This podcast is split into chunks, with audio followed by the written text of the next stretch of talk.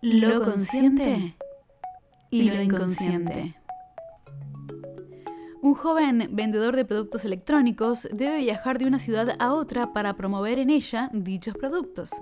Con ese motivo, se dirige a la estación de tren, va a la ventanilla para cargar su tarjeta SUBE y decide viajar entonces de Merlo a Castelar. Observa a todos los pasajeros que están por subir al vagón con él en la estación, ve llegar a los vendedores ambulantes, guarda su tarjeta SUBE en el bolsillo derecho de la campera y en ese preciso momento una sensación de angustia y temor se apodera de él. Y no, no es por viajar en el Sarmiento en hora pico y sin pase anti-COVID. No. Se siente muy incómodo. Es una sensación que cada vez que inicia un viaje le ocurre. Y lo peor es que no puede explicarse el por qué ni cómo remediarlo. En el ejemplo anterior podemos marcar dos tipos de procesos, los conscientes y los inconscientes. El chico sabía cuál era el objetivo de su viaje, tuvo una clara imagen de la estación de ferrocarril porque percibió cada uno de sus rincones, conocía muy bien esa estación. Pero nada tenía que ver con esto, no había ningún problema ni con los pasajeros, ni con la estación, ni con su tarjeta SUBE. Bueno, le faltaba el pase anti-COVID. Pero ya lo había hecho, ya había viajado alguna vez sin pase y no había pasado nada. Entonces, ¿por qué?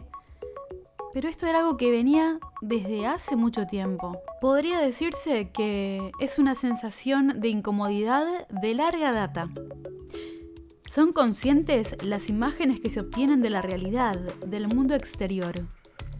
En cambio, son inconscientes las imágenes y situaciones vividas anteriormente, que el sujeto cree haber olvidado, pero que en realidad no las olvida, sino que operan en el mundo psíquico de una forma latente e influyendo su vida actual. Las investigaciones del psiquiatra austríaco Sigmund Freud descubrieron la existencia de lo inconsciente en el psiquismo humano y dieron lugar a un método para estudiarlo, el psicoanalítico. Entonces, según Freud, el aparato psíquico está compuesto de tres partes básicas, consciente, preconsciente e inconsciente, es entonces lo consciente todo lo que está en nuestra representación mental, todo lo que proviene de lo exterior, es decir, las imágenes mentales de lo que percibimos en la realidad. La conciencia podría decirse que es como la corteza o la cáscara del aparato psíquico y solamente constituye un 5% de la capacidad total de nuestra psique. Entonces, tiene que ver lo consciente con me acuerdo que cerré la puerta con llave, sé que estoy tomando un té, no le puse azúcar porque yo tomo edulcorante, estoy escuchando este podcast y mientras se me está quemando el pollo que dejé en el horno. Es todo lo que estoy viviendo ahora y que puedo dar cuenta. Sí, estoy escuchando, estoy escribiendo, estoy manejando. Y por otro lado tenemos el preconsciente al cual podemos ingresar por medio de los recuerdos. Sí, me acuerdo que vivo en tal calle y tengo que llegar a la casa de mi amiga que vive a tal altura de la calle Esmeralda, por ejemplo. O recuerdo que mañana inicio mis clases en la universidad y tengo que estar despierta para mi clase que empieza a las 9.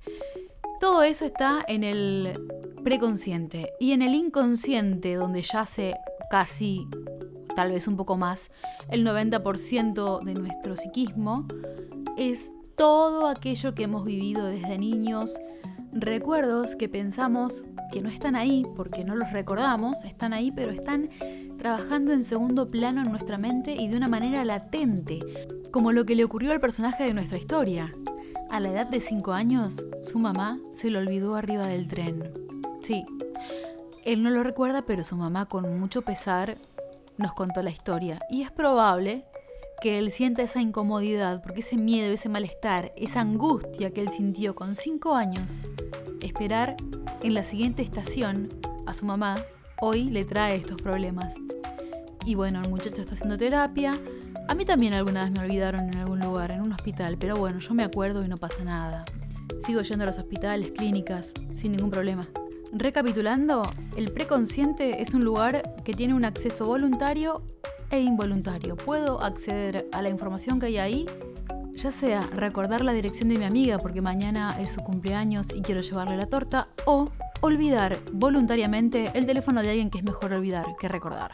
Según Freud, el inconsciente se muestra directamente por medio de los sueños, las fantasías, los actos fallidos, los chistes. Todos son evocaciones de lo inconsciente.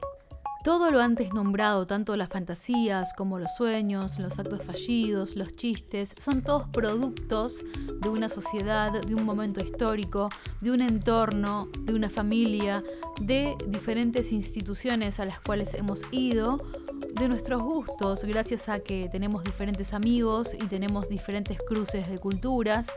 Todo es material que se nos va pegando y va quedando en nuestro inconsciente. Somos conscientes, por un lado, del tipo de música que estamos consumiendo, pero ¿somos conscientes de la letra de la canción? Ese tipo de información no es discriminada por nuestro inconsciente, por lo tanto queda alojada allí como cualquier otra situación de nuestra vida. Esta fue la primera parte de consciente e inconsciente desde la perspectiva de Freud. En el próximo capítulo vamos a ver cómo aborda el tema del inconsciente, personalidad y sombra Jung.